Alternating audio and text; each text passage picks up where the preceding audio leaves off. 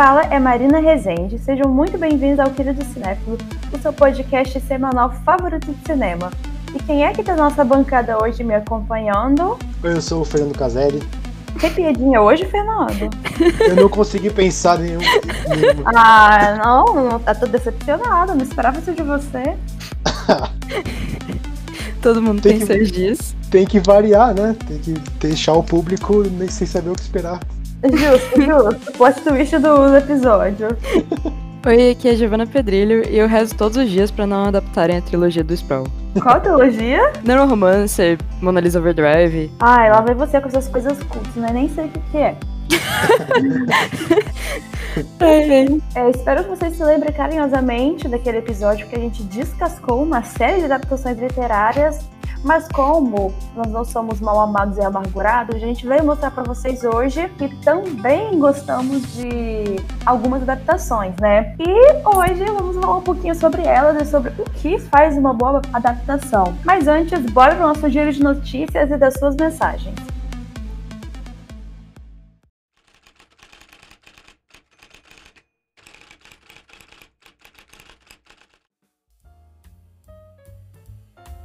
E para a alegria de toda a nação, através do site oficial da Warner Bros. Home Entertainment, confirmou que a versão de Zack Snyder para a Liga da Justiça, o Snyder Cut, chegará ao Brasil em múltiplas plataformas de compras e aluguéis de filmes e séries. Por enquanto, no entanto, os valores ainda não foram revelados. Confira a lista completa: Google Play, Apple TV, Sony PlayStation, Microsoft, Encrypta, WatchBR, Nirvana, Claro, Sky TV e Vivo GVT. Vamos todos assistir Snyder Cut e falar o que nós achamos desse filme que com certeza não tem como ser menos do que maravilhoso. O CEO da Disney, Bob Chapek, afirmou que Viúva Negra manterá sua data de lançamento atual. O filme está programado para chegar aos cinemas em 7 de maio. A decisão foi reforçada durante a reunião de investidores realizada na segunda 9 do 3, mas Chapek não disse se o filme também teria lançamento simultâneo no Disney Plus, como Raya e o Último Dragão. A falta de publicidade recente para um lançamento tão próximo levou muitos a apostarem no novo adiamento. Caso a Disney mantenha realmente a data, Viúva Negra chegará aos cinemas com um ano de atraso em relação à sua previsão original. Lembrando que perto da estreia de Viúva Negra, o querido cinéfilo, com certeza, e eu estou me comprometendo aqui que faremos um especial do MCU aqui no podcast Querido Cinéfilo. Ainda não sei como é que vai funcionar, mas vamos fazer dar certo. Não sei se a gente vai falar de todos os filmes, se a gente vai falar do universo no geral. Não sei. Se você quiser dar uma sugestão pra gente sobre como tratar o MCU no nosso podcast, por favor, mande uma mensagem pra gente. Eu vou falar no final dos informes aqui, das notícias, onde você pode encontrar a gente, qual o nosso e-mail, nosso Instagram, nosso Twitter, nosso tudo, pra você poder ir lá falar com a gente sobre isso. Nessa semana, o site The Hollywood Reporter noticiou que o Gambá Pepe Le Pew não estará na sequência de Space Jam. De fato, ele até tinha uma cena no longa que chegou a ser gravada com LeBron James e com a modelo brasileira Grace Santos, mas ela acabou cortada. O motivo? Para muitos, o comportamento do personagem é questionável. Alguns argumentam, inclusive, que ele normaliza a cultura do assédio e do estupro. Para entender essa polêmica, voltemos algumas décadas no tempo. Para quem não se lembra, ele é um gambá francês inconveniente pelo seu odor, claro, e pelas suas insistentes investidas amorosas. Nas animações, ele está sempre atrás de uma gatinha chamada Penélope. Por ser uma gata preta com uma listra branca, Pepe acredita fortemente que ela também é um gambá. Graças a Deus, a Warner acabou com esse personagem que já deveria ter sido obliterado da face da Terra anos atrás. Eu ouvi um aleluia, a carreira dos Bee Gees será explorada no cinema. Paramount contratou Kenneth Branagh, de Thor, de 2011, e Assassinato no Expresso do Oriente, de 2017, para dirigir a biografia dos irmãos Barry Morris e Robin Gibb. O projeto que mostrará a origem do trio, os primeiros sucessos e trabalhos notáveis, como a trilha sonora do filme e os embalos de sábado à noite. A produção será da Amblin, produtora de Steven Spielberg, com produção executiva por Graham King, de Bohemian Rhapsody. Medo. Ainda não há previsão de estreia ou detalhes adicionais sobre a cinebiografia dos Bee.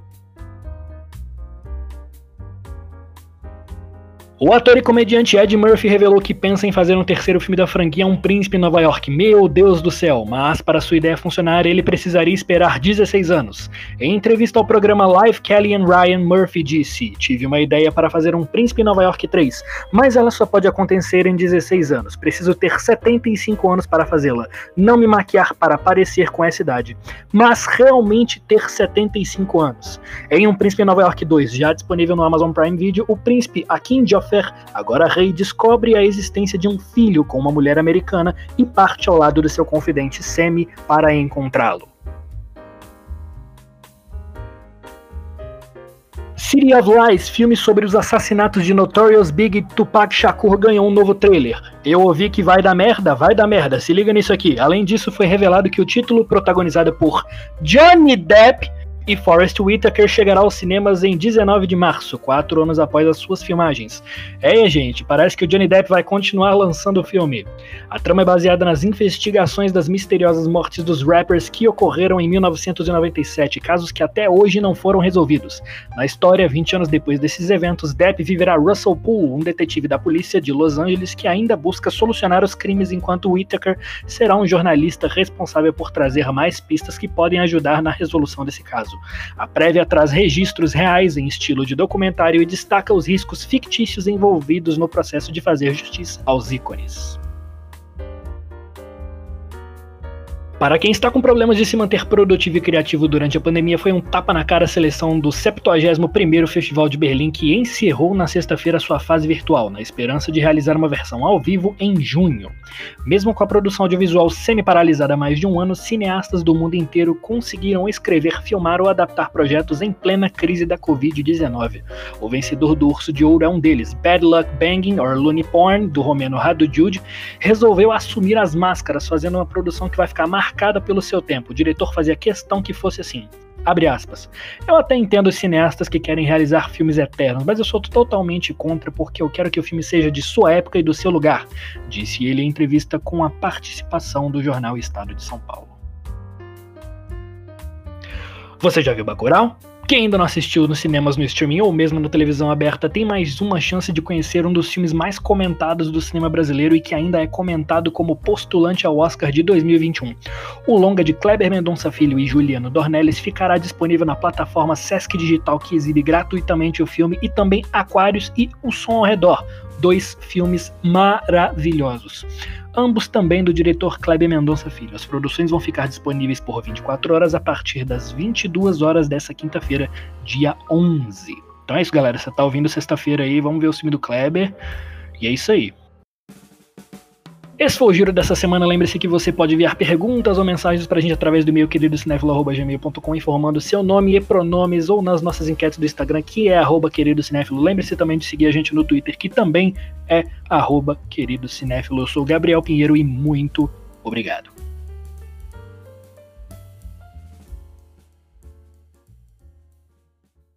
É, para mim, uma adaptação exige mais complexidade do que você simplesmente copiar um livro. Primeiro, porque isso é impossível, já que o livro te dá muito mais liberdade criativa e você não precisa de gastar milhões de dólares com efeitos especiais. Só que, ao mesmo tempo, você não precisa de fazer muito, muito mais para você fazer uma boa adaptação, né? É, por exemplo, ah, o, melhor, o melhor exemplo que eu penso sobre uma adaptação que não tem nada a ver com o livro, mas que conseguiu ficar tão boa quanto, ou melhor, bem melhor, aí já vou dar o gancho pro Fernando falar, é o Iluminado. Opa! Eita! Boa! É, eu então. acho. Eu, eu, rapidinho, amigo, eu acho o exemplo perfeito do, do que consta uma adaptação, que, como a gente falou no, no último podcast, é, o importante não é você recriar a obra, é você passar a mensagem que ela quer passar. E, gente, é óbvio que o, o Kubrick soube fazer isso, né? Vai, Fernando. Sim, e o Iluminado, assim, sendo, sendo um fã de, de Stephen King, que eu, se, eu sempre fui, foi o meu primeiro vício, assim, literário foi Stephen King. E eu li, eu li o Iluminado algumas vezes, sabe? Mas, assim, eu acho que o filme é uma, é uma, é uma, é uma evolução da mensagem do, do, do livro, sabe? ele preza muito mais por atmosfera, por não, não ele, ele, ele é menos acontecimento e mais sobre o que está dentro da mente dos personagens, sabe? O que é bizarro quando você está adaptando um livro que sabe, ele, ele literalmente se passa dentro da mente de um personagem. o que é bizarro, porque assim, mesmo, mesmo você tendo várias diferenças, sabe? Você pode listar todas as diferenças e, e, ainda fazer e ainda não saber se a adaptação é boa ou se ela é ruim. Mas assim, o tom do filme é o que importa, a mensagem do filme é o que importa. E para mim a, a, mensagem ela tá muito mais muito mais bem transmitida no filme, sabe? Você tem o um final ambíguo, sabe? Que sabe qual é a natureza desse hotel, sabe? Você não sabe. E no livro no livro ele explica que o, são fantasmas que moram no hotel que absorveram a alma do, do, Jack Torrance ali no final. É, acho que deixar esse mistério fica muito, muito melhor, né? Como você disse, esse negócio de dar o tom. Tipo, acho que se tivesse essa explanação, ia ser muito outra coisa e não ia ser tão forte. Eu Sim. concordo plenamente com você, porque igual você é, comentou, e eu concordo plenamente, é, a graça do, do filme, eu nunca li o livro, é justamente o mistério, é aquele terror de você não saber o que está acontecendo, mas saber que tem algo muito errado no fundo. É, é, um gostinho legal você não saber o que é, porque você fica, meu Deus, o que, que era aquilo? O que, que aconteceu? Você termina o uhum. filme naquele impacto, sabe? E o uhum. Stephen King tem mania disso, né? De explicar tudo demais. Às vezes é legal você dar um. deixar o leitor pensar um pouquinho, deixar ele um pouquinho aflito. Se eu, se eu, tiver, se, se eu tivesse que dividir em dois gêneros, o livro é um terror sobrenatural, quando o filme é um terror psicológico, sabe? Sentido. Eu tenho uma pergunta pra ti. Hum. É, eu lembro que o Stephen King, tipo, falou uma vez que ele é bem bolado, né, com essa adaptação do livro, e ele diz que um dos pontos que faz ele ficar mais bravo com isso também é, tipo, a evolução do personagem do Jack Nicholson. Que ele diz que basicamente, tipo, não tem uma evolução no filme e que no livro justamente é, tipo, ele progredindo pra essa insanidade, de certa forma. Sim. Tipo, tá, tá, acho que faz sentido? Faz, faz bastante. Porque o, o, Steve, o personagem no, no, no, livro, ele tá mais tempo. Ele, ele, era, ele tem uma história de alcoolismo, mas ele não era, não tava bem mais tempo já sóbrio, sabe? Ele, ele já ele é um pai melhor, ele é mais presente, sabe? Ele, ele fala que ele machucou o Danny, mas ele que confessa pro médico, sabe? Ele não esconde. Uhum. Sabe, ele, ele é uma pessoa melhor. E também, assim, como ele age quando ele chega no hotel, ele é uma pessoa melhor. Nossa, ele vai, é um lixo vai... no filme. sim. sim. Ele, sim, se você vê que ele já entra sendo, sabe, o Jack Nicholson. É. É uma boa definição, né, pro personagem, porque todos são o Jack Nicholson. É tipo um estranho no ninho, pra mim é a mesma coisa. É, na verdade, a sequência. Uhum. É que é pior que é, né? Fala, nossa, Jack Nicholson é um ótimo ator. Mas, gente, pra mim, todo papel ele faz um, um cara completamente maluco e alucinado. Sim, só são maluquices diferentes, né? Maluquices diferentes, mas são maluquices. e, e, assim, você vê que tem essa coisa, tipo, borbulhando no fundo do, do ser dele no, no filme. Uhum, sabe? Sim. E eu acho que deixa o filme bem mais interessante. Concordo você totalmente ele, com você. Você vê que ele sempre foi, foi possível que ele fizesse o que ele fez, sabe? Que o hotel só puxou ele na direção sabe? Uhum. É, como se assim, não foi o hotel que subverteu ele, o hotel meio que criou o caminho porque ele era aquela pessoa. Uhum.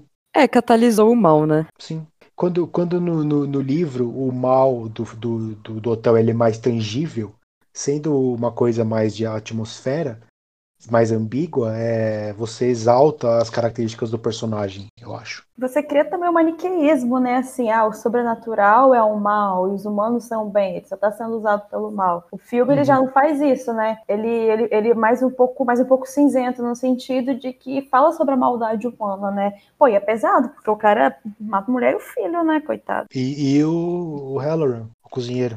Tadinho, sobrou pra ele ainda. Amigo, você sabe que ele sobrevive. Você sabe que ele sobrevive no, no livro, né? Sabia não. É. Mais uma diferença bizarra.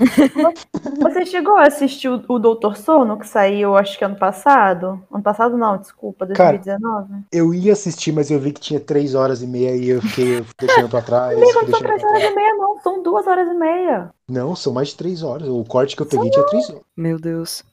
Cara, mas pior que, pior que é muito legal, cara. Eu gostei muito. Eu esperava ser uma coisa completamente flop, né? Mas eu curti uhum. muito.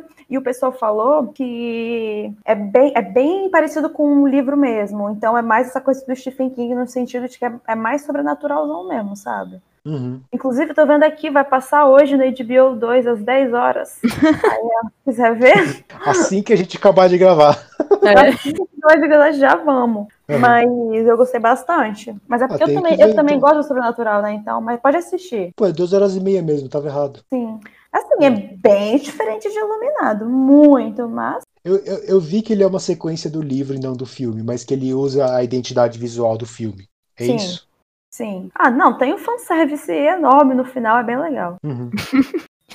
é, e como não usar a identidade visual do filme também? Né? Vamos, vamos Não, lá. pô. Nenhum, nenhum diretor é besta de deixar isso de lado. Ah, Ainda mais porque o Iluminado, ele, ele é um fenômeno, ele é um ícone. Sim. Todo mundo, todo mundo conhece a. Pelo menos nós um pouquinho mais velhos. Conhecemos a imagem das duas menininhas de roupa azul de mãos dadas, cara. Uhum. Sim. E é legal, né? Como que o Kubrick conseguiu criar tantos ícones. Nossa, e eu acho super engraçado que é uma briga de, de egocentrismo absurdo, né? Porque de um lado você tem o Kubrick e do outro lado você tem o Stephen King. Tanto que o Stephen, ele odiou a adaptação. Por que, que ele odiou? Porque ele, sou, ele, ele sabe, mas ele nunca vai admitir que outra pessoa fez uma obra melhor em cima da obra dele. Assim, eu, não- eu não acho que ele acha melhor, sabe? Ele tem o direito de não gostar, porque, tipo, é a obra dele, é a história dele. É pessoal pra ele, sabe? É, mas, mas eu acho que tem um, um quesinho de ego aí, porque sabe como que o Stephen claro. é, né? Sim, claro. E, e assim, falando de Stephen King, o que vocês acham de adaptações dos, dos filmes dele? Ou é muito bom ou é péssimo. Exatamente. É 880. ou é masterpiece, obra-prima, ou é coisa assim, bizarra, bizonho. Hum. Quais, quais são as melhores e as piores? Vamos lá. Ai, cara, as melhores. Eu tenho Iluminado. Um Sonho de Liberdade é maravilhoso. A Espera Sim. de um Milagre, eu acho um filme lindo. Conta comigo Carrie, também. Conta comigo, é Carrie muito eu acho bom. muito bom. É. É, o Nevoeiro também. Nossa, o Nevoeiro é É sensacional. muito. É. Não, o Nevoeiro tem um dos melhores finais da história, cara. Final destruidor, avassalador. Sim, Sim, sim. E, e esse final não tá na novela original. Mentira! Eu não sei É? o final do original. Ele, ele, é, ele é salvo pelo exército. Todo Uhum. mundo? Sim. Nossa, É ridículo. Então, o filme fez um trabalho bom, então, porque. O, pró- o próprio King confessa isso, sabia? Que ele É. prefere o final do, do filme. Nossa, se ele admitiu é porque. Eu É. acho que.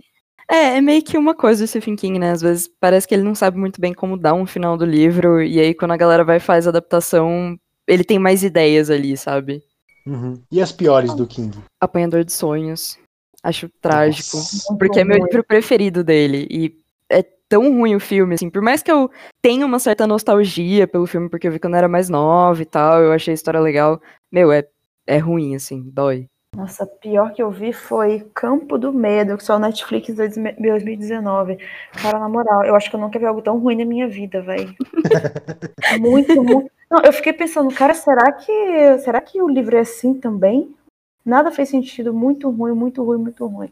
E pra você, Fernando? Cara, a pior, a pior pra mim é o It Parte 2. Por que, que você não gosta? Porque pra mim é uma, é uma adaptação fiel demais. Hum. E é, é o filme é horrível. a, o- a parte 2, a parte 1 um eu gosto. Mas a parte 2 é, sabe, é longo demais, repetitivo É. demais, desnecessário demais, sabe? E eu não, eu não gosto, e pra mim é uma das piores. Ah, eu gostei, gente, eu amei It. É- é- assim, eu prefiro a, a série com o Tim Curry. É, eu, eu acho que é difícil falar não pra um filme com Tim Curry. Ai, segundo gente, papel e... mais famoso dele. Sim. E aquele Pennywise dele dá muito medo, meu Deus do céu. Uhum. Sim. Mas eu gosto muito do novo Pennywise também. Eu achei tipo, bem legal. Inclusive, eu tenho muita vontade de ler o livro, né? Apesar do tamanho desanimar um pouquinho. E pô, o livro, E- o livro é pesadíssimo, este- né, gente? O Stephen King é Esteja, doente. avisa, esteja avisada que tem uma orgia de menores. Olha isso, velho. O cara, o cara é completamente, o cara é completamente perturbado na cabeça, velho. Cocaína é uma puta de uma droga. Sim. Eu- nossa, eu tava pensando nisso, velho. Ai, coitado. Nossa, eu acho que de- de- depois dessa frase icônica, eu vou até passar a palavra pra Gina, pra ela escolher o filme dela, que eu não tem nem nada, não tem nem mais o que acrescentar. Vai ser difícil depois dessa, gente. Caraca! E, e- e podem tirar aspas de mim. Cocaína é uma puta de uma droga. Ai, mano. Ai, amigo. Algum dia alguém tem que colocar essa situação em algum lugar, por favor. Preciso. Ai. Cara, é. Tô mal. Mas vai, vamos lá. O filme que eu tinha escolhido é Garota Exemplar. Por quê? Eu, eu, eu acho que ele vai ser. Vai entrar um pouco, tipo, em embate com o que a gente tava falando mais cedo, que é esse negócio, tipo assim, ah, uma boa adaptação não é só copiar o livro, ou, enfim, colocar a história ali sem essa questão criativa mesmo, sem dar uma criada em cima. Mas eu gosto de Garota Exemplar justamente porque ele não faz isso. Tipo, eu acho que justamente ele se mantém muito fiel ao livro. Tipo, ele tem alguns lapsos em alguns momentos, principalmente com relação às, aos diários da Amy, mas ainda assim ele se mantém fiel. Então, vai, ele é uma ótima adaptação no meu ponto de vista. E basicamente assim, ele não fica inventando personagem, nem acontecimento, é aquilo que tá lá. É uma das poucas coisas que eu lembro, assim, também, que são retiradas, que eu acho que faz sentido, eu acho que é bom isso não existir, é uma das cenas da Amy com o ex-namorado dela, interpretado pelo Neil Patrick Harris, em que eles estão naquela casa que tá servindo meio que de refúgio pra Amy por um tempo, e ele tem uma estufa cheia das flores preferidas dela, assim. Tipo, as flores preferidas na época que ela namorava com ele, né? E aí ela uhum. começa a perceber que ele tá meio psicótico pra cima dela. Justamente aí cria esse negócio de existir essa veia psicótica nele, de ter uma obsessão de fato que ela não tava vendo. E no filme isso não acontece tanto, no filme realmente ele é, tipo, um tanto obcecado por ela mesmo, mas é, é, é um pouco mais contido, talvez. Mas no, no, no, filme ele não tinha uma medida restritiva contra, contra ela? Foi assim Sim. Que, o, que o Nick achou ele? Não era assim? Sim, mas então, é justamente isso. Tipo, da mesma forma que a Amy fez o que ela fez com o Nick, pelos motivos que ela tinha. Enfim, ela fez algo parecido com esse namorado dela. Porque o uhum. que acontece? Ela literalmente forjou, tipo, se eu não me engano, ela forjou essa cena de estupro com o cara uhum. e ele teve essa medida restritiva no fim das contas. Então, uhum. foi, foi, tipo assim, ela narrando isso, ela diz que foi um negócio dela mesmo, que estava sendo uhum. feito e tal. E ele ele meio que não liga depois. Eu posso estar confundindo os namorados, mas enfim. Ele meio que não liga disso, ele continua gostando dela, e isso em si já é um tanto preocupante, mas enfim, tamo aí. Uhum. E assim, é, quando eu vi o filme, eu não consegui assistir o final. E eu assisti ele primeiro antes de ler o livro. E depois que eu li o livro, de fato, tipo, porque eu achei muito. Eu gosto muito da Gillian Flynn, assim, eu já li outras coisas dela, eu acho que as obras dela. Tenho muita vontade também de ler. Todo mundo fala muito bem. Leia, sério, é ótimo. Tipo, de verdade, assim. os livros. Sim, é, e é, tipo assim, tranquilo é difícil de dizer, porque é uma é, literatura pesada. É, os nomes são bem pesados, todo mundo fala. Sim. É... Ah, gente, mas a gente também tem que dar um crédito pro diretor, porque o David Fincher, ele, é, ele sabe fazer cinema, né, sim, cara? Sim, sim, claro. sim. E tem o toque dele, né? Você consegue sentir, tipo, acho que esse negócio desse clima mais pesado, um pouco de mistério policial também, nossa, cai tão bem na direção dele. Que uhum. eu acho que não, faz sentido. E não, e é 100% o estilo dele, cara. Essa obra foi feita pro, pro Fincher dirigir. Sim. Eu, eu adoro aquela personagem da, da investigadora. Sim, sei. sei. sei Como você vê lentamente que, que ela tá começando a suspeitar dele quando ela tá na casa. Sim. E ela não fala, e ela não fala nada, é só no que ela tá fazendo que você vê isso. É sensacional. Uhum. Nossa, gente, e, esse filme faz a gente de trouxa, né? Sim. Caraca, velho. A gente vai junto com o Nick. Não, você, você fica tipo, meu Deus, o que que tá acontecendo, gente? Todo, todo minuto, todo corte você muda de opinião. E eu adoro uhum. isso, né? Não gosto de ser feito de trouxa, claro. Mas gosto que, que me desafiem. E esse filme é muito desafiador. Ele é mesmo, cara. E, tipo assim, eu acho que também tem que destacar, além da Rosamund Pike, que, meu, eu acho a atuação dela incrível nisso. Eu não vejo outra pessoa no papel de Nick Dunn além do Ben Affleck, porque eu acho que ele consegue ser babaca, sabe? Aham. Uhum. Ah, tem a cara do babaca, né? Sim, nossa, é justamente isso que é descrito no livro. Tipo, a cara do babaca e tá ali, sabe? Uhum. É, ela perdeu o Oscar para quem mesmo no ano que ela concorreu? Que Nossa, que não lembro. Eu acho que foi pra, pra, pra mulher que fez Alice, a Julianne Moore. Ou, pra, ou foi pra Brie Larson no Room. Acho que uma dessas duas. Atriz Julianne Moore, é. Marion Cotillard, é. Felicity Jones, isso. Rosamund Pike. É isso aí mesmo. Cara, é, a, a Rosamund, ela tá. Ah, desculpa, a Julianne Moore tá bem, mas, gente, a Rosamund tá impecável, cara, impecável. Sim. Falando em Rosamund, é, eu e Fernanda, a gente tá na expectativa que uma série de livros que a gente ama vai ser é. adaptado é. Para cinematografia, né, numa série, assim, o livro é super Amazon, né? desafiador, sim, a Roda do Tempo, e ela é uma das personagens mais importantes. Então, assim, Sim. a gente já tá na expectativa, né? E ela tá concorrendo ao Globo de Ouro, né? Agora, Ela tá concorrendo a melhor atriz em comédia ou musical por I Care a Lot. E Aquela, é. gente, e sobre adaptações que tem filmes muito bons e filmes muito ruins, por exemplo, Harry Potter. Cara, eu nunca, eu nunca li os livros, porque infelizmente eu já, já passei do momento de ler, né? Mas mesmo nunca tendo lido, dá pra perceber a diferença entre uma adaptação e outra, né? Porque a gente pega, por exemplo, O Prisioneiro de Azkaban, é sensacional, mesmo que seja totalmente diferente do livro, é sensacional. E você pega Enigma do Príncipe e é ruim. Por que que vocês acham que, que, que da mesma obra se faz adaptações tão boas e tão ruins? O que, que depende disso? É o diretor? É a equipe? Ah, porque, porque você acaba tendo times criativos diferentes, né? Não é uma, uma Uhum. visão única em tudo. É, eu, eu acho que é justamente isso, sabe? Tipo, eu acho que quando você tem uma saga tão longa, que nem Harry Potter, que tem oito filmes, e você muda constantemente de diretor, você vai ter problema em manter o ritmo um pouco, talvez, você vai ter problema em manter o tom. E aí, tipo assim, o do primeiro e o segundo, que eles estão adaptados mais com. mais próximos do livro, assim, mais próximos realmente do universo que a J.K. Rowling criou ali, eles são legais. E aí vem o terceiro e ele renova a imagem. Eu acho que faz bastante sentido. Eu acho que fica melhor pra isso ir seguindo até o sétimo, sabe? Uhum. Mas eu acho que depois eles perdem a mão no sentido de que eles não sabem mais o que que é importante no livro e que vai pro filme, sabe? Eu não sei se eles perderam a vontade de falar da história em si e só quiseram fazer tipo um drama adolescente, sabe? Eu acho que é possível que a série tenha se perdido dentro do próprio peso, sabe? Sim. Porque, da assim, pra- expectativa que tinha sobre ela, né? Uhum. Porque pra, pra mim os primeiros três filmes são ótimos, sabe? São ótimas adaptações, elas criam o Sim. mundo, elas, elas definem o tom, sabe? E de uma, de uma forma única, sabe? Tipo, eles criam a escola. E os outros filmes eles só vão capitalizando nas coisas que os outros construíram e deixam de construir coisas novas, sabe? E é muito fanservice também, né? Todo mundo fala. Tem Uhum. personagens ali que totalmente podiam ser cortados. Enquanto isso, outras, por exemplo, que todo mundo fala, a Gina, ela é uma sensal, uma sungamurra no filme, todo mundo fala que no livro ela é maravilhosa. Gente, É, ela, ela tem bastante destaque no, no, no livro, mas no filme é É, ela passa batida. Mas assim, uma personagem que. Tem duas coisas que me dão muito nos nervos, que são as relações amorosas do Ron e do Harry antes deles de fato ficarem com um casal, tipo, definitivo e tal. Que é esse negócio da Lila Brown, que é muito grande e não, não leva pra lugar nenhum direito, é só Hermione com ciúme, e é isso, tipo.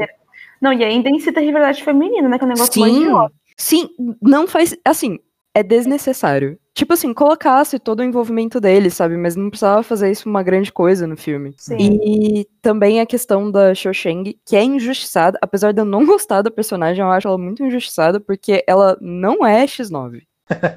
Nossa, se bem que é... esse, esse nome dela é uma caricatura racista também. É tipo, era Cho Chang. Sim, é. Que nome é esse, velho? Nossa, cara, e outra coisa pesada no Harry Potter também é o embranquecimento dos personagens, né? É, é que a parada é que, justamente, a Hermione, ela não tem a cor definida. Isso foi, tipo, o, a cor, assim, né, etnia, enfim, tom de pele. Porque o BO foi que foram adaptar, acho que pra teatro, eventualmente, a história do Harry Potter e tal, e aí contrataram uma atriz sequência, né? negra. Eu não Foi sequência? lembro. É, foi a Não- sequência. é, então. The, Cursed, The Cursed Child, uma coisa Uhum. assim. Hum, e a Hermione era interpretada por uma atriz negra, e aí o pessoal ficou, né, completamente racista com relação a isso, tipo, falaram um monte. E assim, na época, J.K. Rowling virou e falou assim, gente, mas eu nunca falei qual que era a etnia da Hermione. E literalmente a única indicação de pele dela é quando o Rony fala que ela tem uma pele legal e isso não diz nada. Uhum. Nossa, e mesmo assim, você praticamente não vê personagem negro ali, né, em Harry Potter, cara. Sim, é, na verdade, a própria namorada do Rony trocaram a atriz. Era uma atriz negra no começo, tipo, ela continuou lá até que teve que ter um envolvimento romântico, que isso realmente foi pra tela e foi ser uma, uma grande coisa no filme, e trocaram a atriz. Peraí, a menina era negra e o nome dela era, era Lila Brown? Não, Era não isso, sei.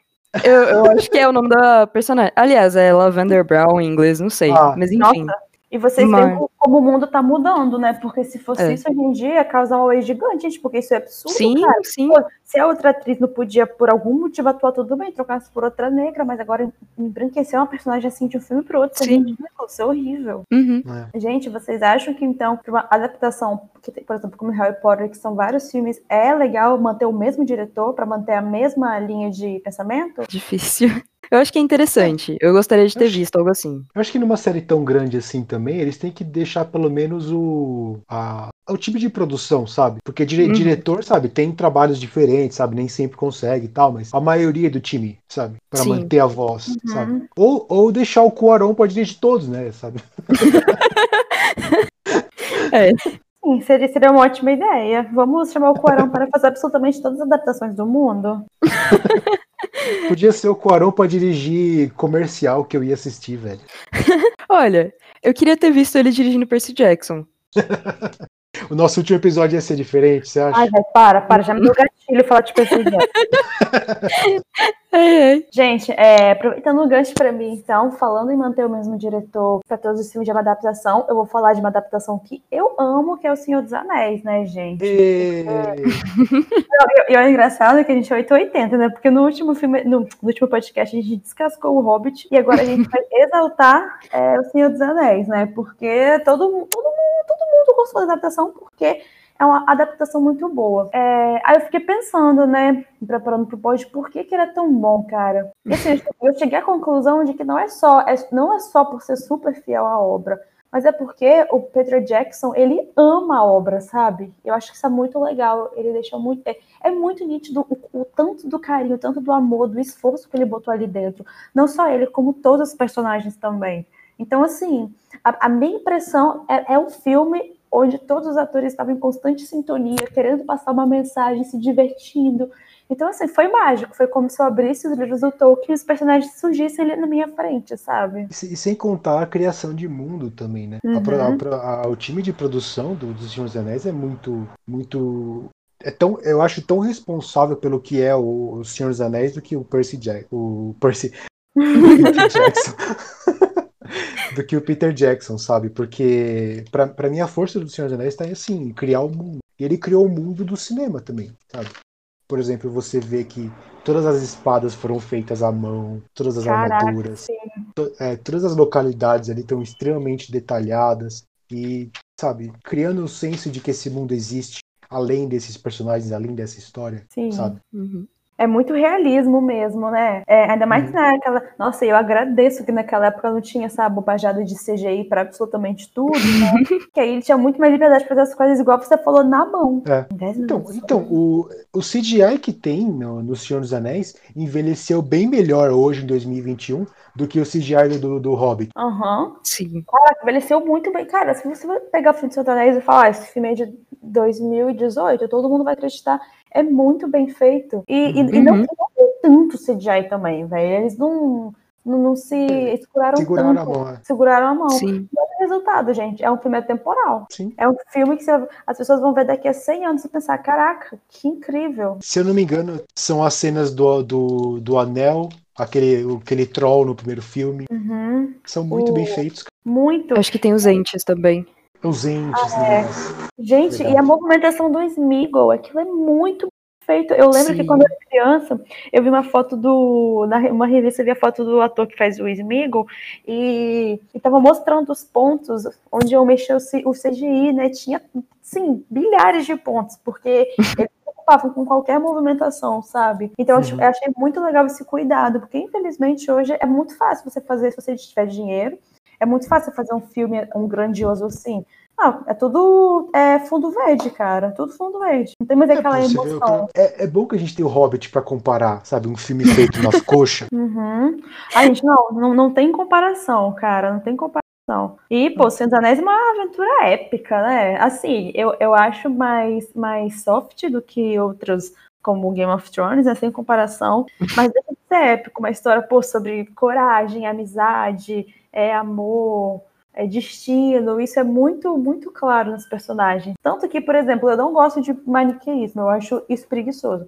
Mas no Tolkien, velho, não tem que criticar. E as, as adições dos filmes, o que, que você acha delas? Eu acho que elas couberam. Couberam. A minha, Eu- cena favo- a minha cena favorita dos filmes é uma adição. Qual? Conta pra gente. No segundo filme, quando eles estão. O Frodo e o Sam estão em Osgiliath e eles estão fugindo dos dragões, do- Uhum. dos, dos espectros. E é, é- é aquele monólogo do Sam, que ele fala das histórias. Ai, sabe qual é? Que ele fala. ah, é, que o, o Frodo fala que tá com medo, aí o Sam fala, ah, é bom que é, tipo, toda grande história eles estão com medo também. Ah, nossa, ele- Ah, sim. Ai, gente, cara, na moral, alguém, alguém, alguém questiona o fato do Sam ser o melhor personagem? Não, ele é Não. o herói da história. De jeito nenhum. Ele é o herói. Sim.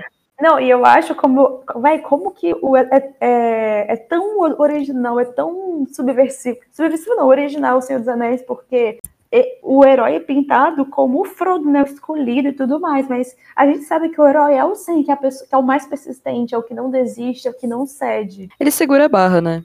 Literalmente, ele, tipo, segura o Frodo. Sim. Aí, apesar de ter aquele clichê do escolhido, o que tem a missão, não é tão clichê, porque ele de fato não é o herói. O herói é o amigo dele que tá com ele. Sim. Uhum. Eu, eu- Ai, gente. Ai, o E eu casal acho da que minha assim, na-. E eu acho que assim, no mundo da fantasia isso não foi feito tão bem ainda, do mesmo jeito. sabe? Não, eu acho que nunca foi feito igual o, o- o Nossa. Tolkien fez. Essa subversão tão completa do, do- da figura do escolhido, sabe? Uhum. O escolhido é o cara que vai e falha, sabe? Não, e é muito clara a falha dele no Senhor dos Anéis. Então, assim, apesar de ter algumas coisas clichês, como a luta do bem e o mal, mas, gente, era impossível não ter também, porque o, o cara literalmente criou a fantasia. A gente vê que ele também tem muita ori- originalidade. Acho que Sim. só pelo fato do Frodo já ter todas essas complicações de estar desgastado e estar em conflito, que às vezes acaba sendo um clichê mesmo, mas na interação dele com o Sméagol você vai sentindo, tipo, como Sim. isso vai se dando, sabe? E, e quebra realmente, porque ele, ele não tá tão forte no, no que ele tá ali pra fazer, tipo, ele vai, ele vai persistir, mas ele tá cedendo aos poucos, e o Sam tá ali pra tá segurando. Ah, total quebra de expectativa. É, e eu também Uhum. gosto muito do, dos atores, sabe? Eu, eu acho que todos couberam muito bem nos papéis deles. Não Uhum. trocaria nenhum. A química entre eles é sensacional. Assim, parece que. Parece que eles são Eu- os personagens mesmo. Eu acho que até eles, eles expandiram um pouquinho, por exemplo, na relação do, do Gimli e do Legolas, que não tá no livro, sabe? Ah, e foi legal, cara. Funcionou. Uhum. Cara, é muito bom, sério. Tipo, eu adoro essa relação que eles levam. Pra mim, dá Uhum. um charme no filme. Ô, mãe. Demais. Nossa, a- aquele no Retorno do Rei, quando eles estão disputando quem mata mais. Sim. É, aí, aí o Legolas mata o elefante e o Gimli. Ah, esse vale por um. Aquela, aquela cena na, na batalha de Helm's Deep, quando, eu, quando o Gimli não consegue ver em cima da, da, da, da parede, aí o Legolas falou: Você quer que eu pegue uma caixa pra você? Sim.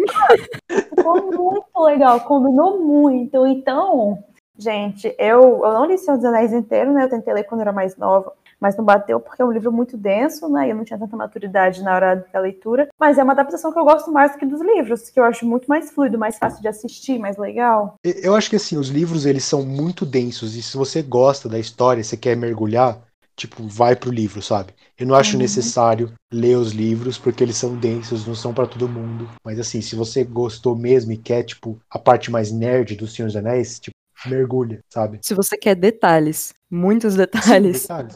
Sim, Aí você aproveita e e assim- o Leon junto. é claro. É.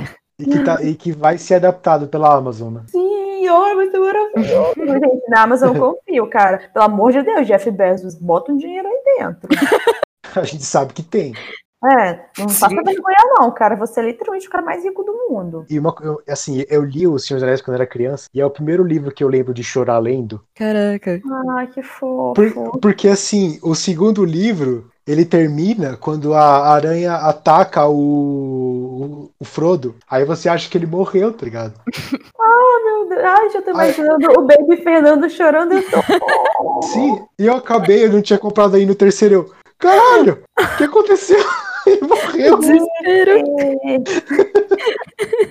Tadinho. Lá, lá- lá no século XVIII, Fernando chorando enquanto ele ia se Gente. Século XVIII, vai esperar. O bullying é real. Tadinho, gente. Eu não, eu eu não tenho moral pra usar a vovó do grupo, porque eu sou a vovó do grupo, né? Então, Vovó e vovô, é. Gente, então, Para finalizar, eu quero que vocês me digam com uma palavra o que, que define uma boa adaptação. Pensa Ah. rápido. Uma palavra. Fidelidade. Paixão. É, tom, tom da obra. Propó- propósito. Propósito é ótimo. Propósito. Gostei de propósito. Propósito é uma boa. É. Porque, assim, uma, uma boa adaptação, ela, ela tem que ter. o Ela tem que entender o livro, sé- o, o que o que está sendo adaptado, sabe? E transformar numa coisa diferente, sabe? Se o cinema tem. O cinema, o cinema é uma linguagem diferente, sabe? De, de quadrinho, de, de livro, de mani- manifesto político, sabe? É mesmo. É uma linguagem diferente. Tem- você tem que usar o, o que é o cinema pra pra contar a história, não só pra tipo, ah, essa história existe em forma de cinema e em forma de peça e não sei o que, sabe? Não, tipo, tem que ser o filme da coisa, sabe? Sim. Uhum. É, eu acho que o cinema se reapropria, de certa forma, né, desse conteúdo literário e... Porque não tem jeito, como você tá dizendo, tipo, é um mecanismo completamente diferente, é um dispositivo diferente, e ele vai funcionar de choque, vai funcionar imageticamente. É... E som, sabe? Sei lá, isso vai acabando fazendo muita diferença. E às vezes, realmente, tipo, tem como você se reapropriar da história e discutir uma coisa que às vezes o autor não pensou e isso fica bom. Tipo, vai, Blade Runner é um filme incrível, apesar de eu ter criticado. É, gente, e nós podemos ouvir, ler, ver, sentir todos os tipos de histórias. E o querido Cinéfilo dessa semana vai ficando por aqui. Fique ligado no nosso site oficial e nas nossas redes sociais para mais conteúdo do querido Cinéfilo. Textos toda terça-feira ao meio-dia e podcast toda sexta às 10 da manhã.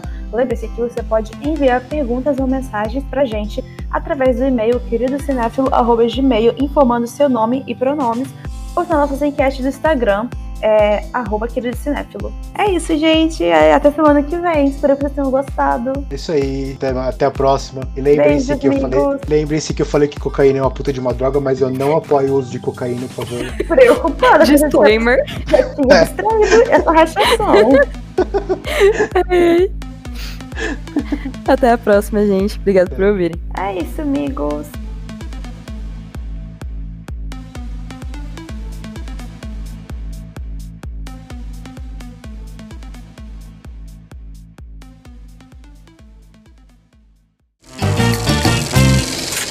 A equipe do Querido Cinéfilo é formada por André Germano, Fernando Caselli, Gabriel Pinheiro, Giovana Pedrilho, João Cardoso e Marina Rezende.